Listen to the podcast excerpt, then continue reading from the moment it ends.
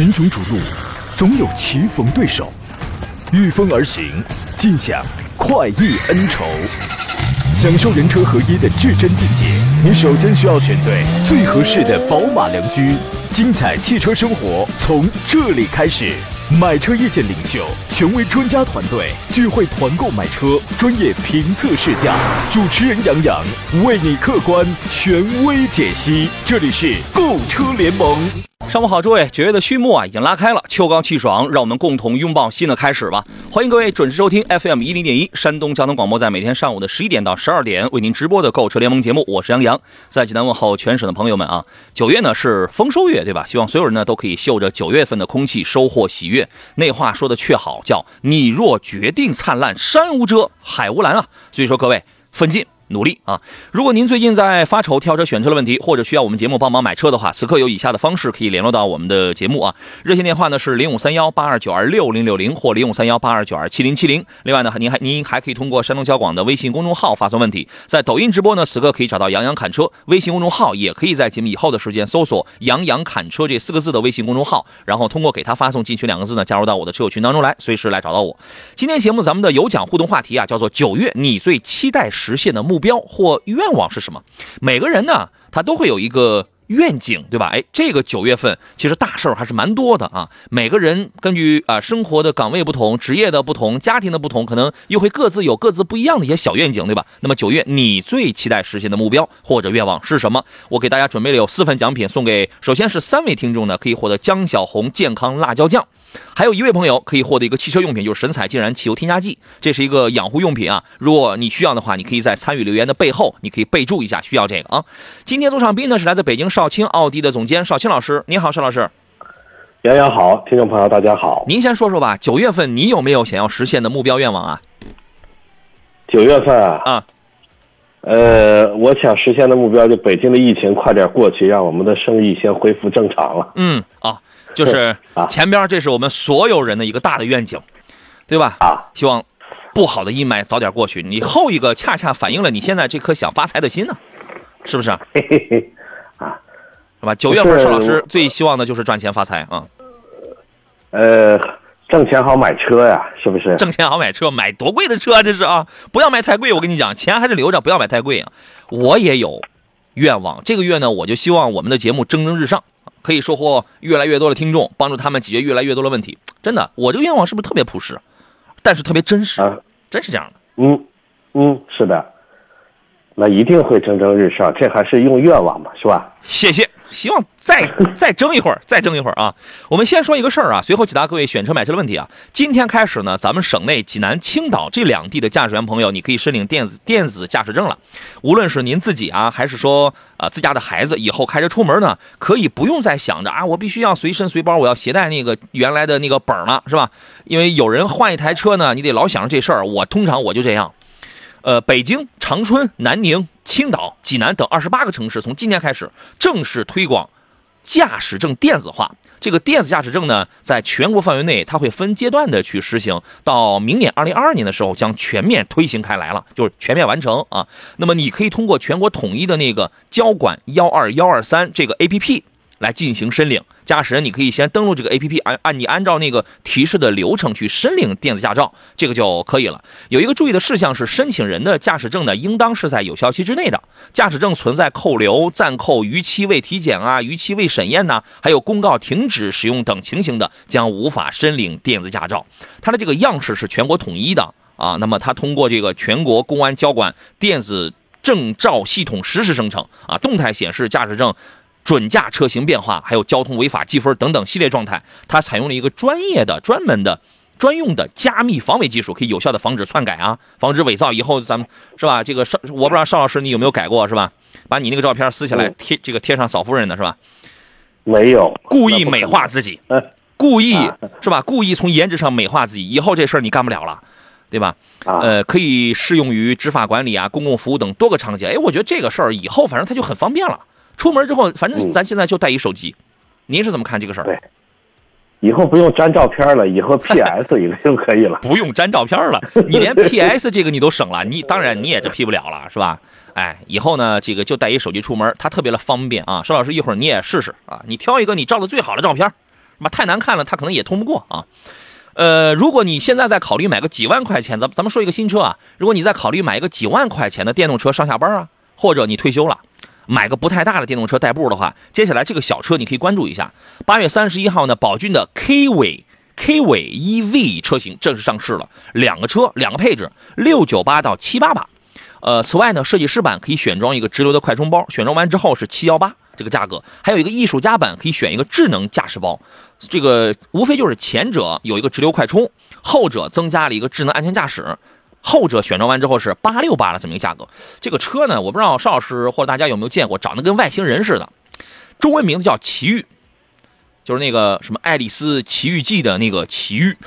啊，外观方面，这车造的极为科幻，车非常的小，长度不到三米，基本上你一个，你要是横过来停的话，但我不知道允不允许啊。那一个五米一长的车位能放两台，三米的车长，四个座椅，双色车身，用的还是撞色的设计，悬浮就平着过去的方方正正的那种悬浮座舱的感觉，路上反正非常有辨识度。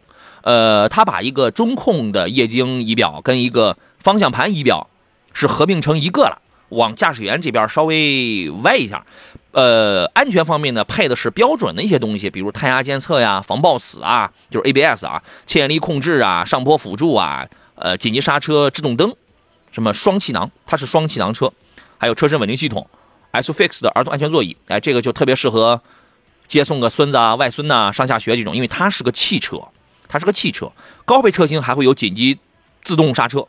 还有这个三六零的全景影像啊，也有一些智联网方面的功能，是吧？小朋友这个你可以用啊，什么在线，什么直接连个手机什么的啊。这个车呢跑的不是特别的远吧？因为它的这个电机功率也也是比较的小，最最远能跑三百零五公里，能跑三百零五公里啊。然后百分之三十充电到百分之八十需要一个钟头。慢充方面呢，它提供这个两百二十伏的三孔插座充电，还有这个七千瓦的家用充电桩。您对于这个小车，呃，您觉得它会更加符合哪波市场、哪些消费群体的需要呢？我觉得就是像接送孩子、买个菜，呃，家呃家和就是上下班家离得特别近，嗯，我就觉得就是家与单位的，就是家的周边通勤使用一下，嗯，我觉得是没问题的，嗯，哎，就是中短途，呃，咱也别中途了，短短途吧，短途吧，是吧？短途，然后带个步啊，买个菜啊，接送个孩子啊，停放比较方便，使用比较的低廉，呃，小车开起来也是蛮有回头率，也蛮有乐趣的。他虽然说他这个目标群体是针对年轻人的，但我觉得呀，这个不管年龄有多大，只要咱们时刻保持一颗活力四射的心，咱们都是年轻人啊。平安师傅说，今儿收音机可以收听了。九月是一个收获的季节，愿咱们都有一个好的收成。说的俗一点，就是多赚俩钱儿啊。这个好的收成其实它分很多个方面，你的成绩。啊，你的价值，当然你的收入，对吧？你有的时候咱们也不能只看收入，你有的时候呀，这个你可能没在那个位置上。当你有当当你有机会，你可以通过自己努力赚到很多钱的时候，其实你也会失掉很多的快乐的。你别的方面可能它就是此消彼长的，对吧？奥姆勒斯说，昨天晚上躺床上没事儿，申领了啊。杨老师一说，突然想起来这茬事儿，刚一看见已经通过了，真好。我这我这还没通过呢，再也不用担心换车开老是忘拿驾驶照了。对。对于这波朋友，真是提供了这么一个方便啊！龙泉里说，平时啊都听回放，今天我可赶上这波了。希望我们都健健康康，远离疾病。对，美好的心愿啊！各位到了选车、挑车、买车的问题，可以跟我们来探讨一下啊。我们刚才我们从头来看，呃，刚才视频直播间有朋友问了一个事儿，这是尾号七二五八的朋友问的，说新奇骏可以买吗？指的是那个一点五 T 的三缸的这个奇骏。这个车我现在正在开哦，我正在开啊。我先听一下这个绍兴老师，你的意见是什么？呃，这个车我还没开过，我没开过，但是，我目前呃就就是第一是它的马力调校，它的马力调校据说可以达到三百两百匹马力啊，对，两百零两百零四匹，三百牛米。对，我觉得这个马力从这个马力的数据看还可以，但是驾驶的感受，比如说噪音了，发动机抖不抖了，嗯，开着是不是顺畅了，嗯，这个我还真没有没有机会去试呢，嗯，所以现在也。不便评论太多。嗯，那那我来说说，我跟大家真实的反馈一下。我后头我会我拍的特别的细啊，我后头一点点了，我会大给大家详细的来这个汇报啊。有优点，有缺点。我开的是一个两驱顶配的七座，二十万七的那个两驱顶配七座的车，因为它只有两个两两款车有有那个七座，两驱的是顶配七座，呃，四驱的是次顶配才有七座，顶配是个是个五座啊。那么我开那个车呢，我们先说它抖不抖，你。凉车启动，你坐在舱内，你点着火，你感觉不到抖，感觉不到噪音，非常安静。你在打着火之后，你走下车去，你去打开舱盖，你看它那个树脂的机舱盖，你发现有轻微的它在抖，有轻微的抖动。你拿一瓶水，你可以放上，它那个地方它在抖，但是不是很厉害。然后你再盖上舱盖，你把耳朵贴在这个机舱这儿，在户外贴在机舱这儿，你再听那个噪音大不大？不大，顶多就是你在开空调的时候那个噪音要大一点。那么你不开空调的时候，那个噪音真的特别的小。然后你坐进舱内的时候，因为你的身边是双层夹胶隔音玻璃，是主动降噪技术，是加厚的这个轮拱，然后加厚的发动机的隔音棉，包括防火墙这个位置，所以你在舱内的你听起来这个这个噪音。非常非常的小，微乎其微。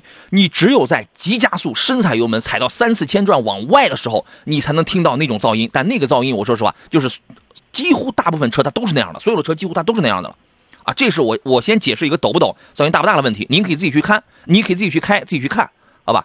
然后呢，呃，我也不要说太多吧，我也不要说说太多。呃，两个两个两个缺点吧，两个缺点啊，一个是这个减震啊偏硬一点。啊减震稍微硬一点，还有一个是什么呢？那个二十万七的这个两驱顶配的副驾驶还是一个手动调节的座椅，这个不是太满意。优点也很多，这个这次的这个一点五 T 的这个动力啊，确实比那个两点五升要更好。它为什么？首先是 VC Turbo 的可变压缩比的技术让它的动力变好了，同时还是它还节油，八比一到到这个十四比一，它本身这个技术它就会让它去这个节油啊。二一个。很多网络上大家传言的说，只要是 CVT 不能买了问题，在这儿不存在，因为涡轮增压的日产用的是链条的 CVT，而且它的这次的 CVT 用的是双油泵，就是为了防止我我都是怎么开啊？S 档加运动模式地板油开，我是这样去测的，没问题。啊这个就是为了防止你出现这个暴力驾驶的情况下，它这个 CVT 它这个撑不住啊。其实 CVT 它有的时候啊，它不是说链条直接断了，它是那个液压系统，液压系统它出问题，所以这次他给你用这个双油泵系统，好吧？我就说那么多，其他的详情各位我回头跟大家再这个细说啊。这个王涛说，途锐的2.0跟3.0质量稳定性哪个会好一点是吧？质量的稳定性哪个会好一点啊？邵老师，您的意见是啥？呃，我觉得现在他说说的途锐的 2.0T 和 3.0T 是吗？对。我觉得这俩发动机啊，现在都非常的稳定，而且都不烧机油。嗯。我个人觉得，如果买车的预算充足的话，直接买三点零 T 的。嗯。，EA 八三九发动机带涡轮增压，这车的经济性油耗，嗯，不见得比这个二点零的油耗能高多少。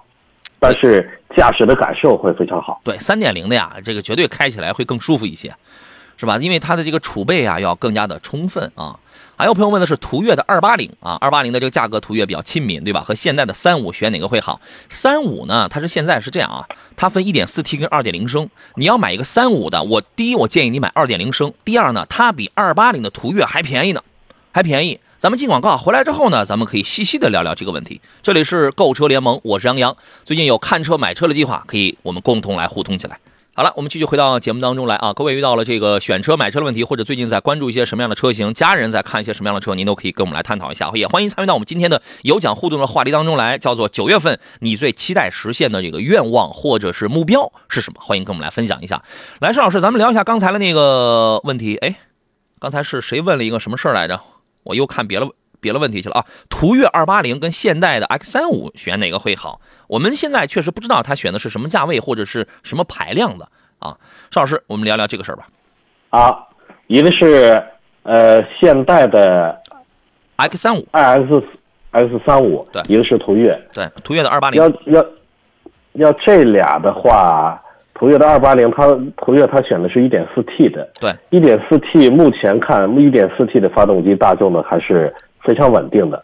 我个人觉得，要是这俩车要是从操控的感觉来说的话，途岳的操控还有开高速的稳定性，应该是会更好的。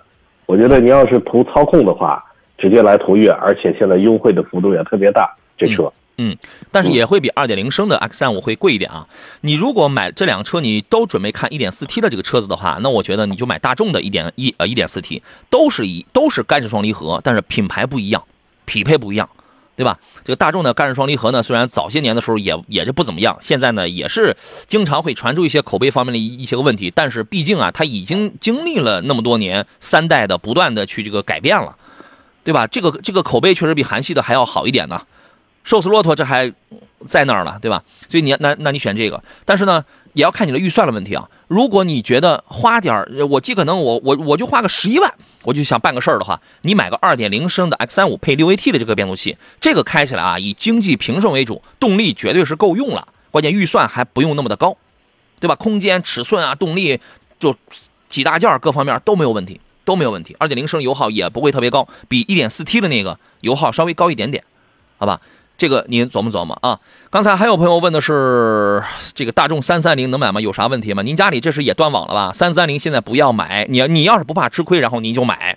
它的主要问题是 GPF 颗粒物捕捉器的堵塞问题，会给你带来的时间跟金钱的成本会非常的高。我有我我有听众啊，咱们他没到三十升油，他堵了之后大概是二十二十五升左右，百公里啊，二十五升油左右啊，你受得了吗？你开的这是什么？你是斯你斯泰尔啊？这个这个是。完了之后没事还得去跑高速，所以哎，现在催生了一个职业，代跑高速。代跑，代跑高速。您知道这事儿是吧？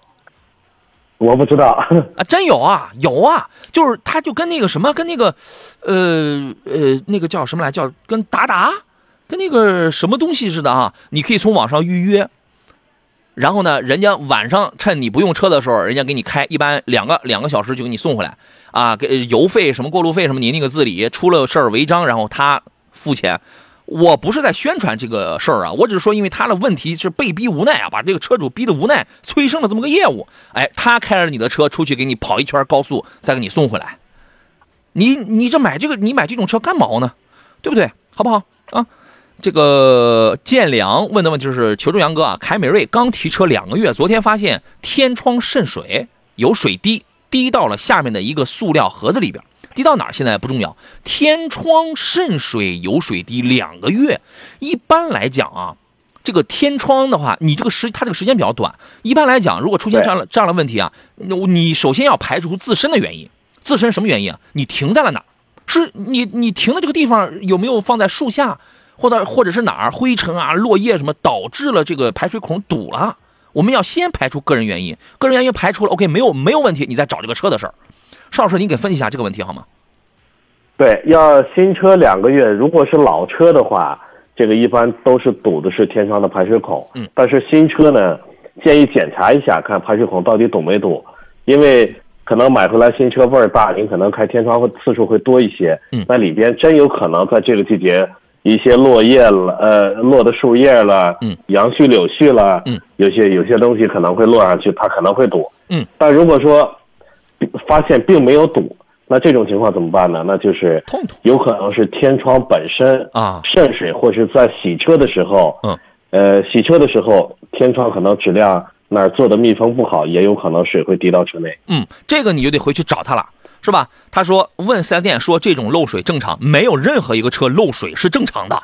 天窗给你滴的水，你两个月的新车它是正常的，没有任何这种说法。所以你要找这个原因。先，邵老师刚才讲的也是先找一下你停车位置，先咱们自身的这个原因，对吧？如果不是这个的话，你就你就得去找他这个，你你就得找他这个四 S 店，这个是他产品的问题，让他查，让他查，肯定是不正常的，好吧？呃，涛声依旧说：“杨哥，陆放怎么样啊？给介绍一下。这个车是这个汉兰达的一个姐妹车型，您觉得那车长得漂亮吗？”呃，邵老师对于这个车有什么评价吗？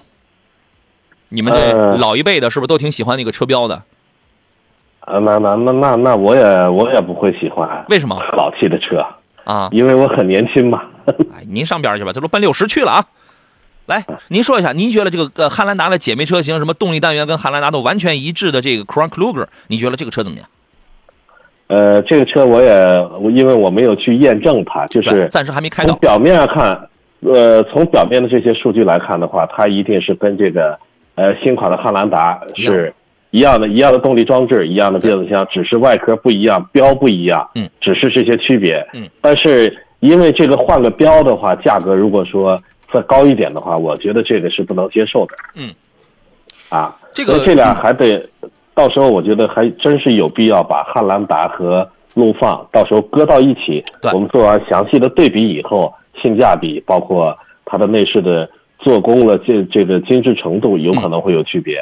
对比完了，我们再决定到底买哪个。对，第一呢，它是姐妹车型，它是姐妹车型，大件都是完全一致的。那么既然是这个混动发动机，大都是一致的，那么你就你就需要再考虑一下，丰田的混动现在是否还存在机油增多跟乳化的问题？我的答案是存在的。怎么呢？怎么去缓解呢？多跑，里程短的朋友不要碰这个丰田的混动发动机。因为可能你也你压根你都不知道怎么去看机油尺，你都不知道怎么拔出机油尺来闻闻有没有汽油味儿，你可能真不懂。但是呢，对于那种一天就跑个十几二十公里的这种朋友，这个问题出现的概率就非常的危险，非常的危险，对吧？除非您跑得多啊。第二一个呢，呃，第二个点你要看它加不加价。它出来之后呢，汉兰达肯定它是加价了。如果这个车再加价的话，那从目前从这个品牌力上去讲，汉兰达明显优于陆放啊。如果它不加价的话，你买它就等于是你买了个一汽丰田版的汉兰达。然后第三一点，车出来之后，详细咱们去对比一下它。你比如说拿价位来持平之后，它的配置哪些方面会有些不一样，就是功能性上的东西，好吧？群雄逐鹿，总有棋逢对手，御风而行，尽享快意恩仇。享受人车合一的至臻境界，你首先需要选对最合适的宝马良驹。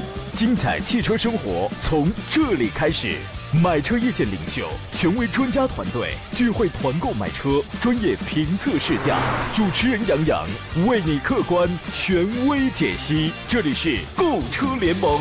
来，各位，十一点三十二分，欢迎继续回到星期三山东交广为您直播的购车联盟的节目当中。九月一号啊，希望我我以我们今天的这个节目为始啊，我们每一个人都元气满满，精力充沛啊。我是杨洋，各位在剩下的半个小时节目当中，如果遇到了选车还有买车这个方面的一些个问题啊，或者说您家里人最近在关注一些什么样的车，假如说需要我们帮忙帮你去订车去这个优惠提车的话，都没有问题啊。您可以通过热线零五三幺八二九二六零六零或八二九二七零七零直接联络到我。另外呢，还可以此刻呢还可以给我发微信，在山东交通广播的微信公众号当中给我来进行留言。另外呢，您还可以在啊、我的抖音视频直播间找到杨洋侃车给我来留言啊。今天我们的有有奖互动话题呢叫做啊、请说一下九月份您最期待实现的目标或者愿望是什么？又有朋友问到了这个奇骏三缸可以买吗？这个我刚才已经已经详细的已经解答过了，不太想重复了。我已经解释过了，有优点有缺点，我已经说过了，好吧？这个等着看我的评测吧，关注关注我的短视频，等着看我的评测吧啊！座上宾呢啊，我们有朋友说这歌曲绝了，好听，选了真好。对啊，这是刚才这个是 Santiano 的 Johnny Boy，对吧？这是杨仔的私房歌啊，杨仔也是被逼无奈是吧？不大在节目里放音乐了啊，也是被逼无奈啊。座上宾是来自北京少卿奥迪的总监少卿老师，你好，邵老师。杨洋好，听众朋友大家好。刚才咱们那位听众说到他的凯美瑞天窗漏水，平安是福呢，呃这是我们青岛的朋友，他说呢，新车天窗漏水啊，我经历过，就是排水管堵了。四 S 店说我放在室外有脏东西是我的事儿，但是呢，我把车都是放在车库里，应该是出厂的时候就不通畅。哎，其实有的时候真不排除这个因素啊，对吧？说给我好一个气，好在是在质保期内。我觉得 4S 店里所谓的技术总监也也就是个名字而已，啥也不说了。来，我们有请少卿奥迪的技术总监兼总监兼老板邵青老师。你看，人家都对什么所谓的技术总监都提出了质疑，您是怎么看这个问题？我觉得还是不专注吧，就是说本身这个新车四 S 店与车主之间本身是对立关系，在利益上就是对立的，就是四 S 店呢是能推就推，这个对于车主来说的话，新车你能给我修好，肯定得给我弄好，对吧？能给我解决彻底，就得给我解决彻底。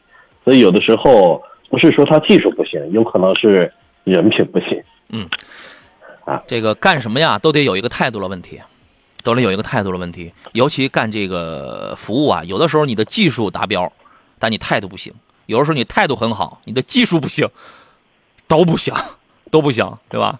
会有人说九月份的梦想，去年九月份的梦想还没完呢啊！来吧，那那你那你就说说这个九月份你那些关于去年九月份未能实现的前年九月份的梦想吧。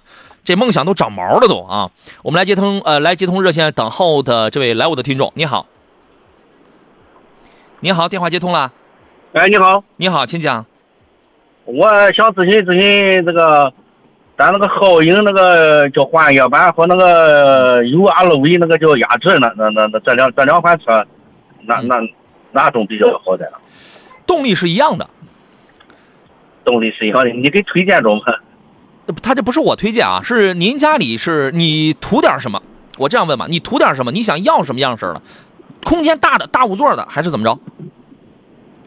我很纠结。对你，因为你很纠结，是因为你什么都想要，对吧？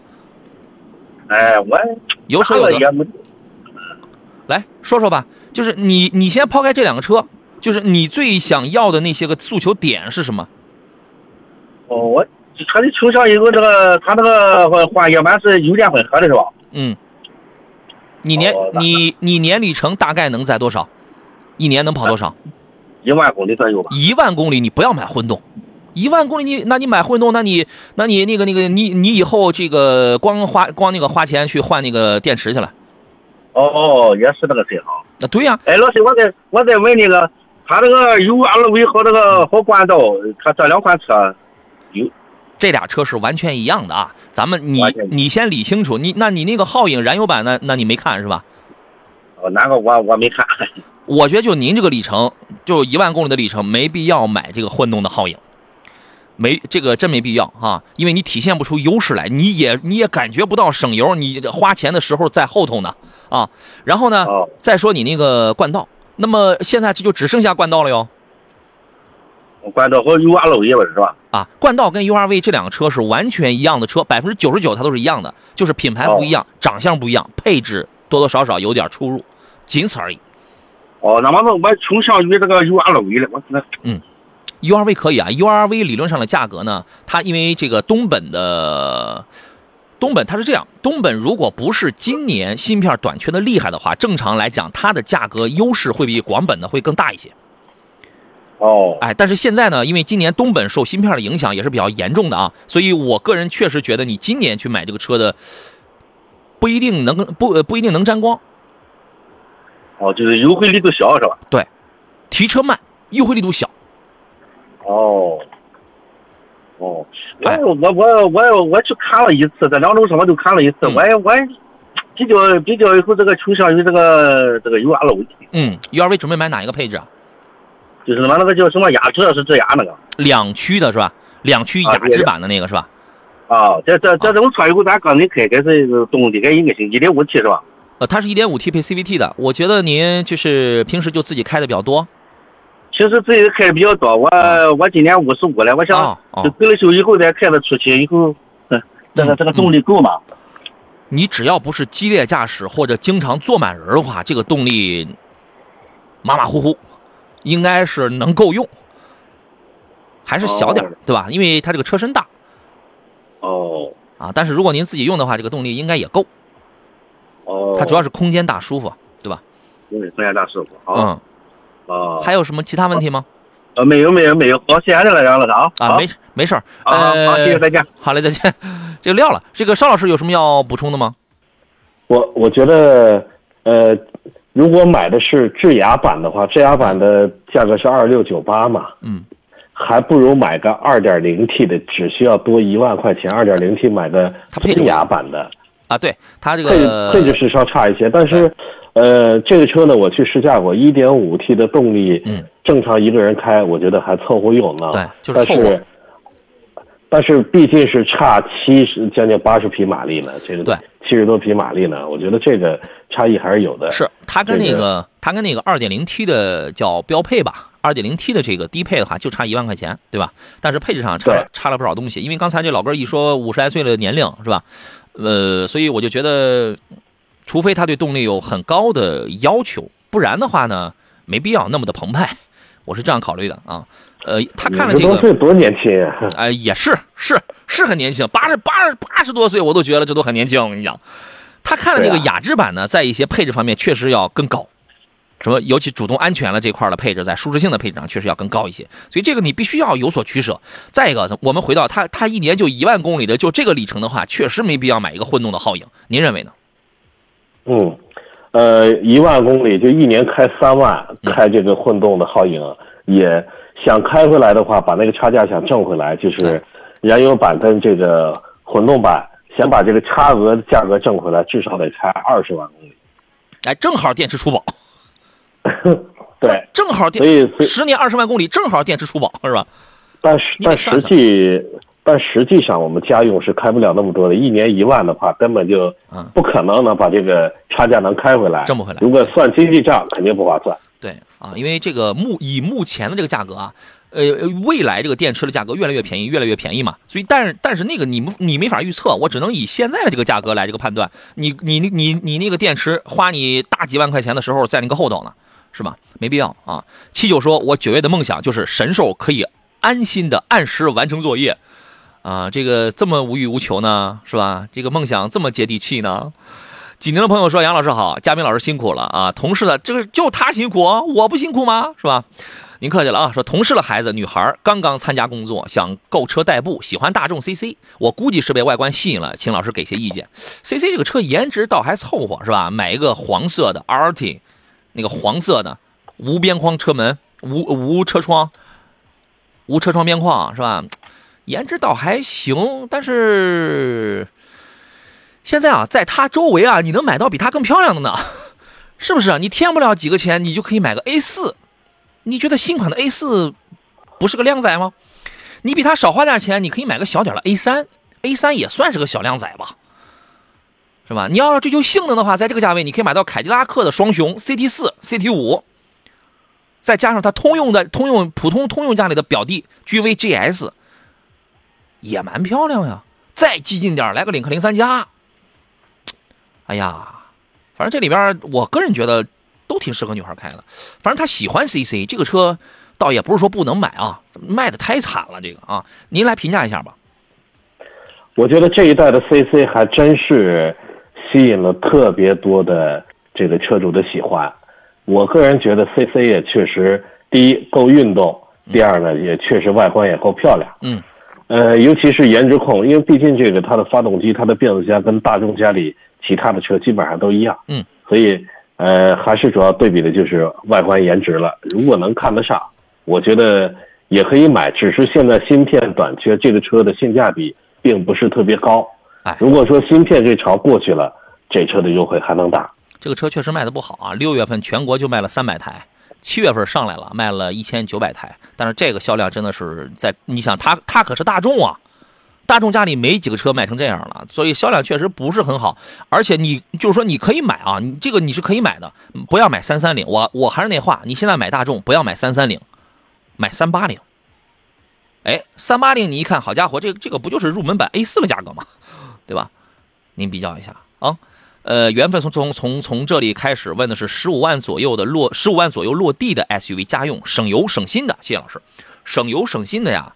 说实话，可能舒适性不一定高，空间尺寸不一定大，日系可能居多一点。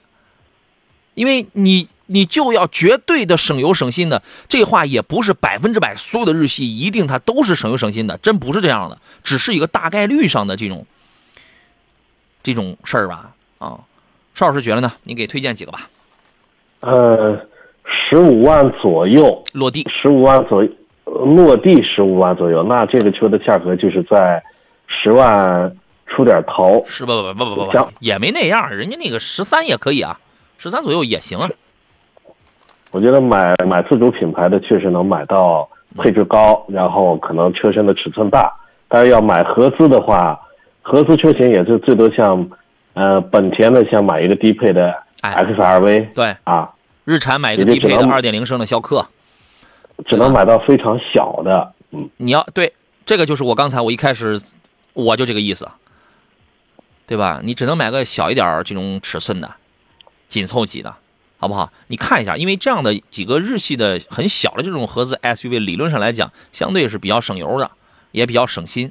啊，你要是买国产的话，那他又说国产的也可以，国产的绝对动力好，空间大，配置高。你要买准了，也不会有什么大的问题，小毛病这个不敢保证啊。但是车都是越来越好，但是它绝对在保养费用啊，呃，保养费用差不出多少，在油耗上，它没有什么太高的这种优优势，好吧？我们进入广告，马上回来。好，回到最后一段节目当中，有朋友说杨仔 H 六跟 CS 七五怎么这个怎么选？您说一下排量行吧？您说一下排量，然然后再说一下您的要求，因为两个都有一点五 T 的，也都有二点零 T 的，您再加一，您再勤快一点，您再加个，哎，我最关注的是什么？是颜值，是舒适性，是油耗，是吧？对吧？你这个叫你的要求，你跟我们来说一下，是吧？呃，斜塘江大闸蟹说，杨老师，CRV 可以入手吗？今年没优惠，这个车是是可以入手的。今年当然没有优惠，我刚刚讲过，东本今年的这个芯片短缺还是比较严重的，所以它你作为咱们普通消费者去买的话，它肯定它是，呃，第一是提车慢，第二是优惠缩水，那肯定是这样的。好吧，风的影子说，我感觉凯迪拉克的 CT 四啊，比大众 CC 香，适合女士开啊。CT 四对 CT 四呢稍微小一点，尤尤其那个后排啊，CT 四的后排确实压的非常的低，后排空间比上一代，比它的前辈，它的前身 ATS L 的后排空间还要小，但它颜值高，对吧？还但但是还有一条是什么呢？CT 四跟 CT 五啊，它是后驱车子，这女孩开的话，你这玩意儿咱们也得考虑一下她的驾驶水平啊，跟这个天气路况啊这种安全的这些东西。对不对？风尘说：“CC 别买三三零。”对，整个大众，我现在我都建议你慎慎买三三零，好吧？北冥之鱼说：“又是一年螃蟹季呀！” 哎，你不要提这个事儿，尤其不要当着少卿老师提这个事儿，对吗？是不是？是。哎，你一提这个，他多难过，他这个太伤心了。我跟你讲，他太伤心了啊。呃，然后我们继续来看其他朋友的这个问题啊。各位遇到了选车买车的问题，可以接着跟我们来进行探讨。另外呢，你也可以参与到我们今天的互动话题当中来。我待会儿要抽奖，呃，九我三分钟之后抽奖啊。九月你最期待实现的目标和愿望是啥啊？呃，流浪者问的是致炫威驰能买吗？优缺点是什么？哎，这个最大的缺点啊，就是这两种车啊，它太老了，都是八年前、十年前的这种产物了。技术也比较老，然后呢，没有什么太高的舒适性可言。优点是，很保值，很经济，嗯，几乎没啥毛病。它就很符合那种我我不需要舒适性，我也不要什么高科技舒适性的那种东西啊。它很符合这样的一类朋友的这种选择吧。或者说，哎，有的人把它当成是一个养老的车，有人把它当成是人生的第一部车。有很多朋友就是这种车在二手车市场很受欢迎，为什么呢？很多人就把它要么是当一个简单的代步工具，要么就是他人生的第一台车。它在二手车市场很受欢迎啊。邵老师对这个有什么评价吗？对，这这车呢是，也就是说，呃，像我觉得像年轻人买的第一辆车了，正常的上下班了，或者买的菜了，这车皮实耐用，适合家用。嗯，而且这个特点呢就是没什么特点，就是性价比高，然后保值耐用。我觉得这车还跟现在主流的这些新车型技术上比的话，它用的技术依然是非常老的技术。对，保值、耐用、经济，没啥毛病，这个是它的优点啊。如果它这个优点刚好对上对它对上你的口的话，你可以考虑啊。七九说，邵老师悄悄告诉你，今天开海了，杨仔也要发工资了啊。你怎么知道我几号发工资啊？我工资不高啊，买不起螃蟹啊。深夜了，新工说有没有电动车的团购啊？我暂时不搞团购，但是你要买什么电动车的话，你可以告诉我。只要你是山东的啊，其他省份的咱也不愿意把手伸那么长了，对吧？你自己去看啊。你有你有话讲？没事我突然想到一个问题，刚才我要找你们领导把你的工资冻结一部分，你说靠谱不？嗨，就那三百五百的，还值当的冻结吗？领 领导说还这个不够我小手一划拉的，那还 随时冻结。我跟你讲，这个东西啊，伤害性不大。侮辱性极强，我就三百五百的工资，你还给我冻结了，侮辱性极强啊，大哥，是不是啊？啊，你为什么要冻结我的工资？买螃蟹，那冻结也到不了您账上呀，对吧？俺是员工。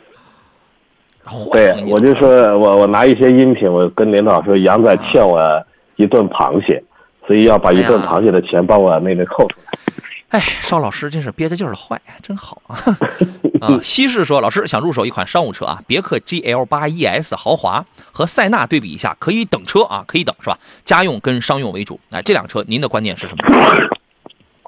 呃，塞纳呢确实刚上，我觉得呃先等一等塞纳，塞纳因为现在刚国产，这次车展不也亮相了吗？嗯，而且价格跟 GL 八的价格差不多。嗯，呃，我觉得塞纳的优势呢，就是尤其是。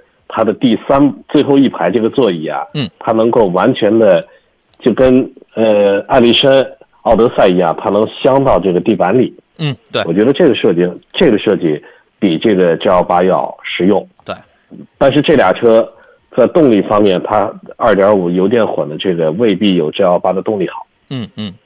嗯，呃，原来呢，塞纳是一款定位是家用的 MPV，对吧？尤其是这个保姆车嘛，原来都叫它是这个保姆车。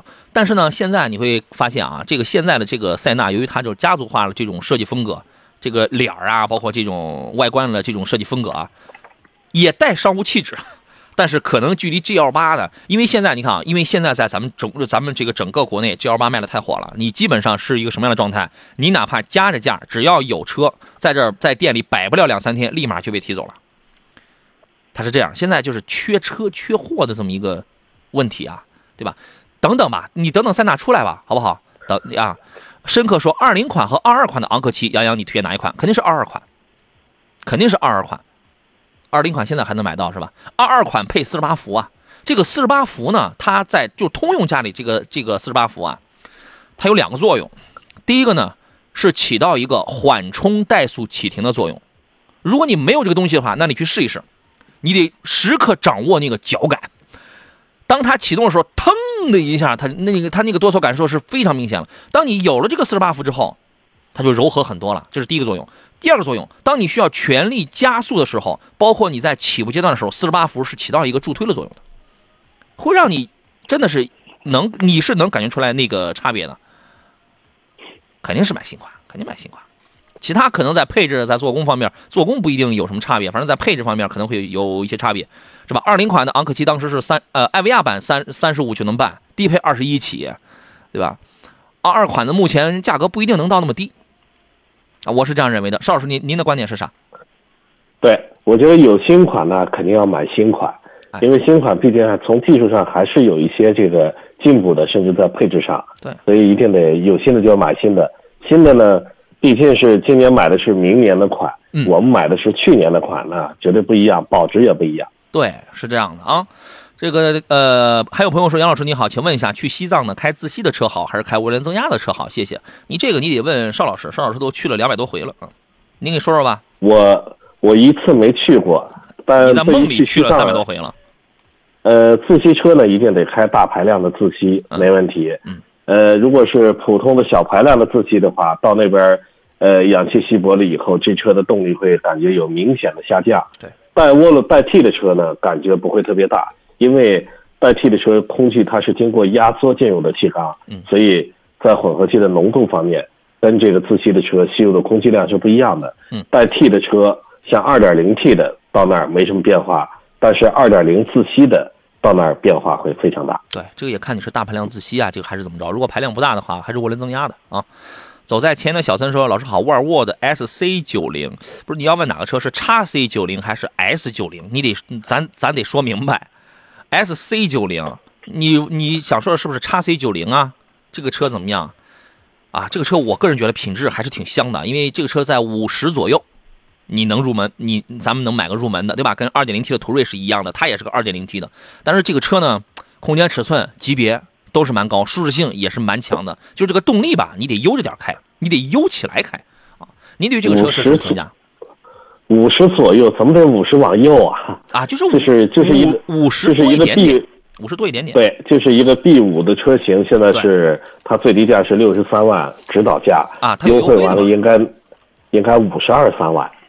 呃，这车呢还真是，我觉得空间大，然后外观确实同五十多万的车很难找到像这么大的中大型的原装进口的 SUV 车型了。嗯，这很难找到的。对，我觉得性价比是。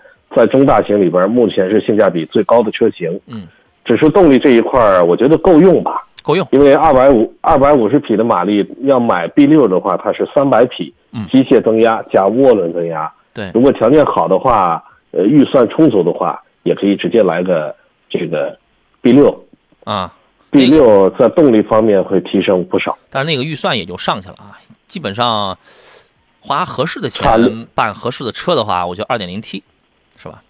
是吧？您可以考虑一下。呃，B 六 B 六从价格上应该差六万左右吧？嗯，对，那你可以考虑一下这个事儿啊。嗯，无聊这位朋友问的是冠道跟昂科威 Plus 该怎么来选？这两个车呀，它是这样，就是你在选任何车的时候啊，我给一条建议啊，一定要想清楚自己最自自己最想要的是什么。